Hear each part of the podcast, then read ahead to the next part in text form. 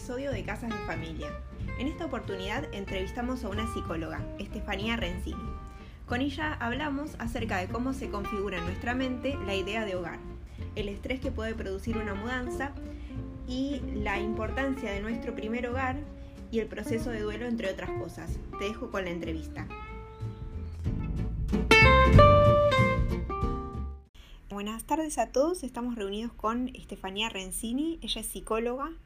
Le idea hablar un poco de cómo desde la psicología se puede abordar el tema del hogar. Bueno, eh, se me ocurren varias cosas, como primer, recordando la carrera, ¿no? Como primer noción de hogar, lo que, lo que primero aparece es no solo desde la psicología evolutiva, sino, desde el niño cómo arma esta noción de hogar, sino también desde lo más proyectivo, desde algo como más práctico que los psicólogos evaluamos. Hay un test muy conocido que es HTP, que es casa, eh, árbol, persona, que justamente lo que se evalúa es el mundo interno y el tipo de personalidad que, de la persona que tenemos delante.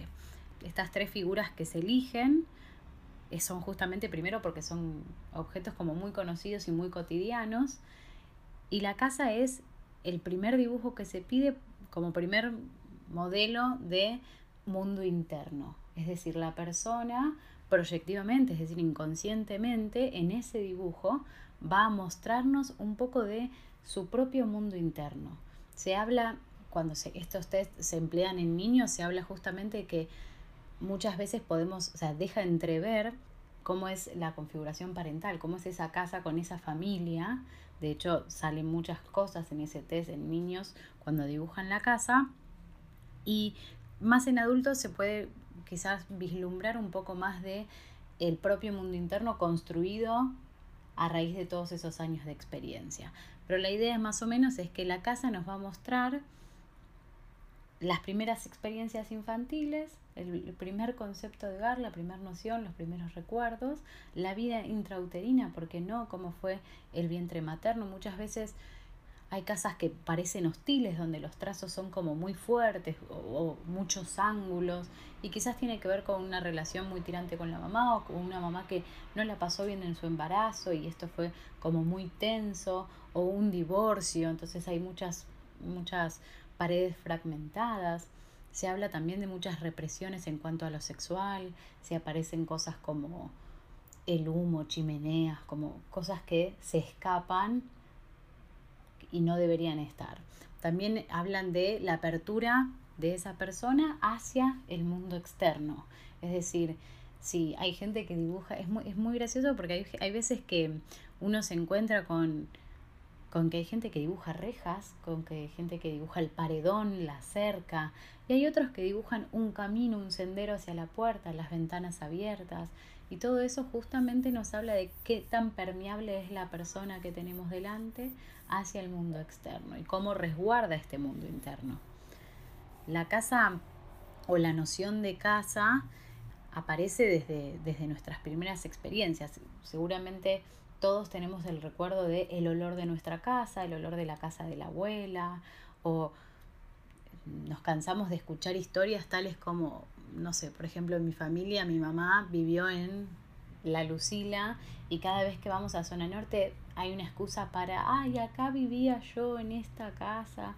Y, y lo loco es justamente eso, o sea, viviste hace un montón de años y esa primera casa queda como congelada en el tiempo, generalmente queda como un tesoro muy valioso. Para, para quienes no lo fue un tesoro muy valioso, es exactamente un recordatorio de todo lo que no quiero que mi casa sea. O hay veces que mucha gente que no tuvo una calidez hogareña, sus casas son completamente despersonalizadas.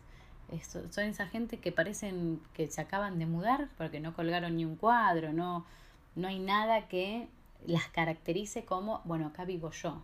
Son como la, casa modelo, la random, la, recién la alquilé. Porque no hay raíz ahí. Pero bueno, más o menos esa es la noción de hogar y es lo que generalmente se evalúa cuando evaluamos eh, el, test este proyectivo.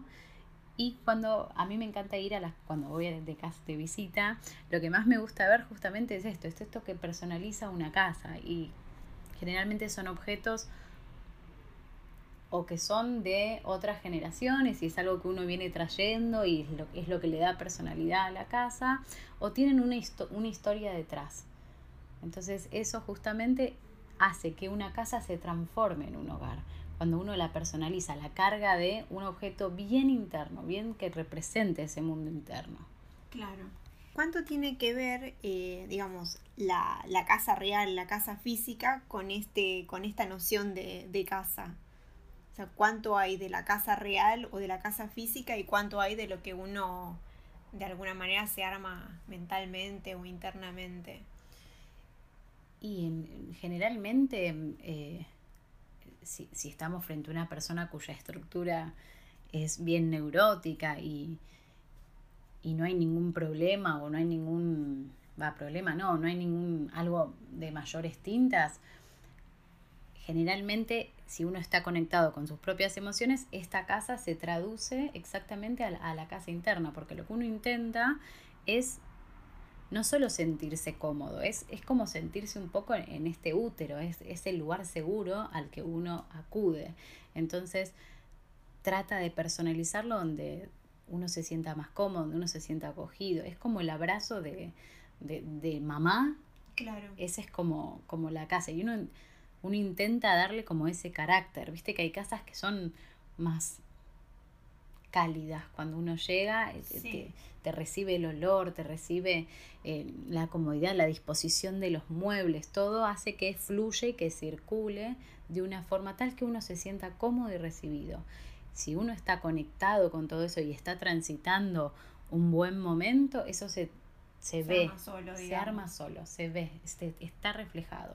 Yo siempre digo que o por lo menos a mí me pasaba, que cuando yo estaba desordenada completamente mentalmente, mi, cuando vivía sola, era toda mi casa un quilombo. Cuando convivo con gente, como el quilombo se hace de a muchos, lo, eh, mi fiel reflejo es mi ropero. Claro. Si mi ropero está desordenado, es mi mundo interno está hecho un quilombo. Claro. Y uno tiene como que, bueno, en algún momento lo, lo, lo, lo, cotidiano, el objeto se acumula y uno no puede hacer de más el tonto y lo tiene que ordenar. Hablando de, de alquilar y de, y de mudanzas, viste que es, eh, hay como una especie de, de mito de que la mudanza es uno de los momentos más estresantes por los que puede pasar una persona. ¿Esto es así realmente? Yo creo que sí. Justamente lo, lo que creo es que muchas veces uno se hace como el sonso con las cosas que le pasan internamente eso se traduce de alguna forma en los objetos y cuando vos te mudás, finalmente te encontrás con todo eso, no puedes hacerte el boludo, digamos, o sea, tenés que, de alguna forma, tenés que seleccionar, tenés que, además, es esto, ¿no? Uno revive, tiene como, tiene prácticamente un duelo de la casa que deja y a la casa que va, que también es lo desconocido y es, es volver a armar un hogar. Entonces, por supuesto que es un proceso súper estresante. Todo aquello que nos desafíe y que nos haga dejar algo completamente conocido, por más de que no lo hayamos pasado bien, ¿eh? pero es lo conocido, nos enfrenta a tener que ir a un lugar nuevo. Y eso a todo el mundo lo estresa, hasta los niños. Es, por más que sea algo súper, no sé, el primer hogar,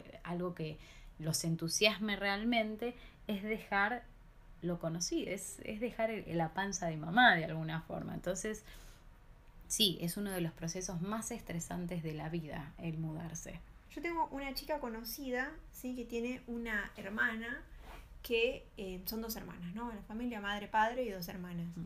que es una persona con capacidades diferentes. Entonces, en un momento, los padres de ella, que tenían una casa súper linda, en un barrio muy lindo, deciden poner la casa a nombre de esta hermana.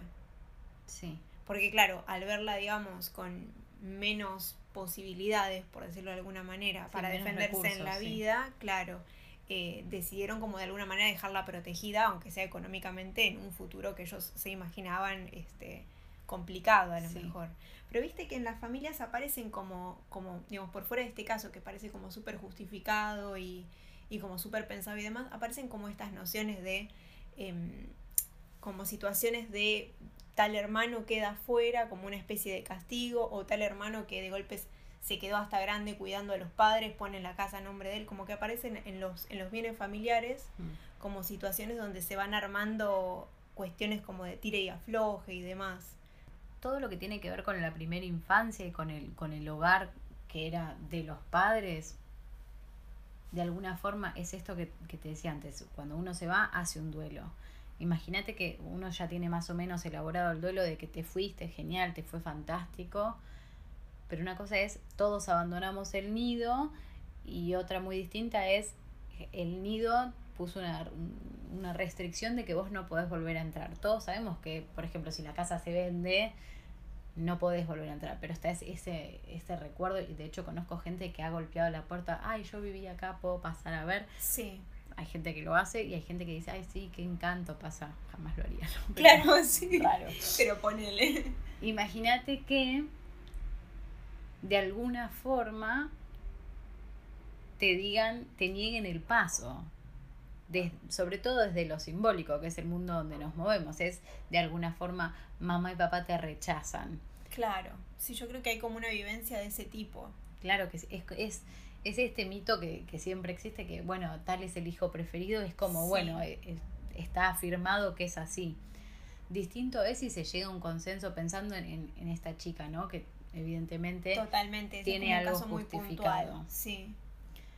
Pero ponele, pienso en mi abuela, mi abuela vivía en un departamento y ya tenía 90 años, tuvo dos hijos, mi tío y mi madre, y en un momento de la vida a, mi abuela se le, se le ocurrió plantearse, che, ¿a quién le dejo el departamento? No quiero que esto sea motivo de debate, que e- esto que a veces que le agarra a las personas mayores de quiero dejar todo ordenado. Sí, sí, quiero dejar todo en orden, todo No, dividido. Claro, no, no quiero que esto pase cua- cuando yo ya no esté para que no se peleen. Pe- Hay gente que no se pelee, que lo toma súper natural. Mi tío tenía varias propiedades, entonces a mi abuela se le ocurre dejarle como para ser equitativa el departamento a mi mamá. Por supuesto esto se conversa entre los tres, lleva un proceso de charlas, mi tío no, no manifestó ningún problema, pero mi abuela entendía que había como un, pero no es que te quiero menos, le decía, Claro. es simplemente que dejo este bien a nombre de tu hermana por si el día de mañana, no sé qué, bueno. Y desde lo legal, tú, hubo que hacer todo, yo justo la acompañé a mi abuela, hubo que hacer todo un, un proceso donde realmente se le preguntó a solas, usted está consciente de lo que hace. Entonces, desde lo simbólico, o sea, la ley eso lo acompaña, es como, bueno, estás eligiendo un hijo al cual le dejas y al otro no, y el otro tiene que renunciar, las palabras son exactamente esas para la ley, entonces es desde lo simbólico muy fuerte. Imagínate si, calculo que debe haber mucha sorpresa también, porque en el caso de mi abuela y mi mamá y mi tío hubo mucho consenso, o sea, se conversó Sí. bastante, pero hay familias en las que En la que no Quizás- está hablado, ¿no? Claro, verdad. El rechazo es como una patada, es un cimbronazo. Claro. Eh, desde lo psicológico, y lo, lo que yo aconsejo en realidad es que va a ser un duelo quizás un poco más largo porque el rechazo es, es palpable. Claro, sí, sí, sí. Te lo dijeron. Te de lo una, de dijeron, alguna manera. sí. claro, eligieron al otro por sobre vos. Entonces es, es bastante fuerte. Sí. Sí, es como también una cosa medio de, de alguna cierta época que es como dejar como resguardada a la hija mujer, ¿no? Que eso Sí. es bastante común. Sí, sí. como que sí, entre sí. una, teniendo una hija mujer y un varón mm, en muchas familias se tiende a decir, bueno, ella que en otra época En otra época, bueno, también tenía era menos en otra época. posibilidades, eh, dejarla tranquila de alguna Claro. manera. También en otra época la hija mujer era la que si papá o mamá se enferman, Era la hija mujer es la que tiene vuelve al hogar a cuidar. Sí, O si alguno si alguno de los padres muere, la hija mujer es quien debe acoger al padre que queda. Eso también Sí. ocurría antes. Por suerte estamos rompiendo un montón sí, sí, sí, de esas totalmente. estructuras de antaño, porque Y bueno, emparentado con esto que estás contando, también aparecen muchas veces en las familias disputas por los bienes cuando no quedan, digamos, repartidos, pues, como el caso que contabas de tu abuela, Sí. donde fallece, no sé, el último padre o lo que sea, y se arma como una batalla campal por la sucesión este, de los bienes. lo que yo creo que pasa es que cuando alguien cuando uno hereda justamente es porque esa persona no está más. Entonces, la guerra campal se hace justamente no solo por el bien y el valor económico, sino por el valor sentimental que esa persona tiene. Entonces es como, bueno, se murió, no está más, pero yo tengo este pedazo. Sí, sí, yo conozco casos que se han peleado hasta por macetas, que es como, bueno, chicos, tranquilos, no pasa nada, es una maceta. Lo que pasa es que al principio, eh, quien no elabora el duelo eh, se aferra a ese objeto es la, la, mejor maceta de tu vida y si le pasa algo, que no le pase, porque Dios mío. Pero después, cuando uno entiende que el objeto no te va a devolver nunca a ese ser querido que perdiste, va elaborando un poquito el duelo y se puede desprender un poco. El único ejemplo que tengo yo es, es eh, bueno, la muerte de mi abuela, que esta, lo que sucedió en mi caso fue como, bueno, hay que apurarse a vaciarlo Sí, sí. Hay gente que o lo vacía muy rápido y hay gente que no lo vacía nunca y que deja intacto. Sí. Ninguno de los extremos es bueno. La verdad es que todo lleva un tiempo. Uno pretende ser eficaz en un momento donde realmente está deshecho, porque se acaba de morir un ser querido y uno tiene que comprender. Es muy, lo más difícil del duelo es entender que desde lo cotidiano esa persona no está más. Claro. Entonces es evocar un recuerdo que es constante, ay, voy a llamar a la abuela, ah, no, no la puedo llamar. Es, claro. La realidad confirma constantemente que esa persona no está. Entonces, vaciar una casa de los objetos o dejarla completamente intacta no nos devuelve al ser querido o no nos hace que lo entendamos más rápido que ya está, que se murió. Pero bueno, eh, la lucha por el objeto yo creo que tiene que ver por el amor que uno le tiene a, sobre todo en lo heredado, en lo heredado. ¿Y cuánto eh, demora o cuánto tiempo tarda? No sé si está bien dicho así. un duelo. Mirá, según los libros. Claro, según los libros, a tal cual. Uno no debería estar más de dos años en duelo, porque si no, ese duelo se considera melancólico, lo cual sería algo más patológico verdaderamente, para mí lo más difícil es entrar en trabajo de duelo. Uno el mito es el ser querido o la casa que dejo o este objeto que ya tengo que descargar energéticamente para juntar mis pedazos y tenerlo en recuerdo. Empieza cuando o el, ser querido murió o me mudé, pero no, es, no es un proceso automático. Claro. Sino que uno debe, realmente es un trabajo el duelo. O sea, no arranca en el velorio, digamos. No, no arranca ahí. Arranca cuando verdaderamente uno dispone a, bueno, tengo que sacar toda esta energía de acá y recuperar lo que pueda de esa energía. en cuanto a objetos, tengo que descargar el objeto, es descargar, por ejemplo, en cuanto a una casa. Cuando uno deja una casa o se muda, se muda de país, emigra, hace, hace un proceso de mudanza, lo que descarga es justamente paredes, o sea, es real sacar la energía de un objeto, recuperarla y tener la disposición de cargarlo sobre otra. Viste que hay mucha gente que mientras se está mudando o sabe que se tiene que mudar, no solo empieza la búsqueda del próximo destino, sino que, ay, en la próxima casa voy a pintar, voy a tener esto que siempre quiero que haya un jardín, quiero que sí. Porque siempre lo quise tener y uno hace como un proyecto y decís, pero acá tenías patio y no tuviste una maceta. Jamás, totalmente. Pero es eso, es tengo que sacar la energía, la energía vuelve a mí y la tengo que volver a poner en otro espacio. Todo eso es el proceso de duelo, es el trabajo del duelo. Claro. O sea que en principio, eh, a priori, los primeros dos años no estaríamos en condiciones ni de negociar, ni de... No sería el momento más óptimo. Y la verdad es que son los años más dolorosos, entonces pensando quizás en una sucesión o algo, esto, ¿no? Yo escuchaba tus podcasts anteriores y es darle una valoración mayor a un objeto que quizás no lo tiene. Esta fantasía de la casa de mi abuela valía mucho más porque mi abuela era... Y es como, bueno, no. O esta bandeja que... Esta olla donde mi abuela hacía el guiso. es como, no, será una Essen, pero no, no es la misma Essen que venden ahora. Qué sé yo, este, este mito de esto vale más es toda la carga energética que tiene.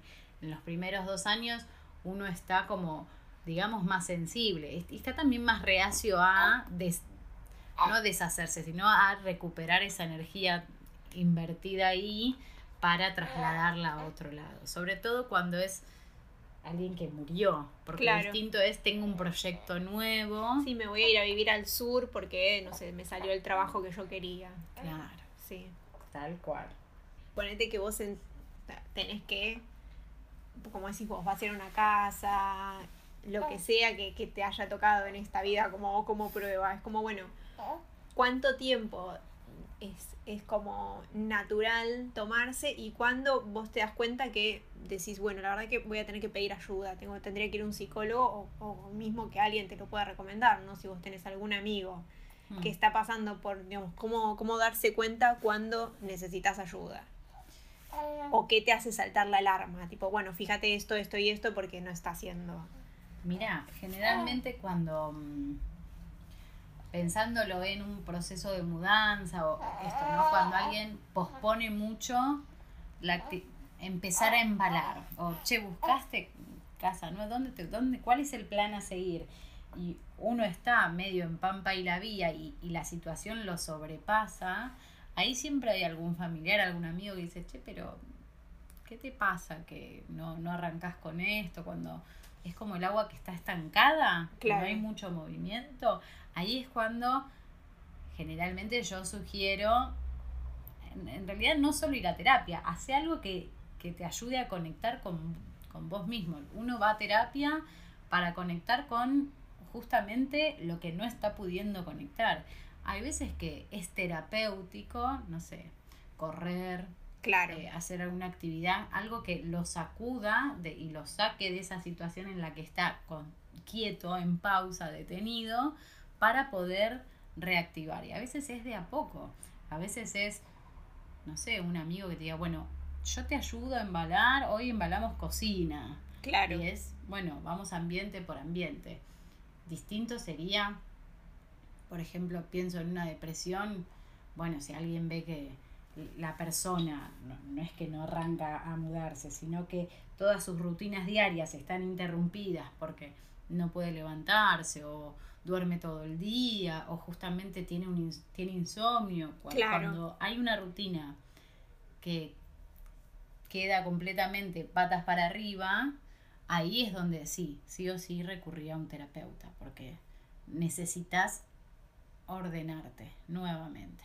Claro. Bueno, creo que con esto ya está. Sí. Más que nada agradecerte por, bueno, por eh, abrir de participar. Y bueno, para los que nos están escuchando, les contamos que somos tres. Ahí está el tercero. Bueno, ya Porque Estefanía tiene un bebé, así que si, si escucharon ruiditos, fue acá el pequeñito. Este, bueno, y te dejo para vos para que te despidas. Bueno, muchas gracias por la invitación, por la entrevista. La verdad es que me sentí como en un hogar. Así que muchas gracias.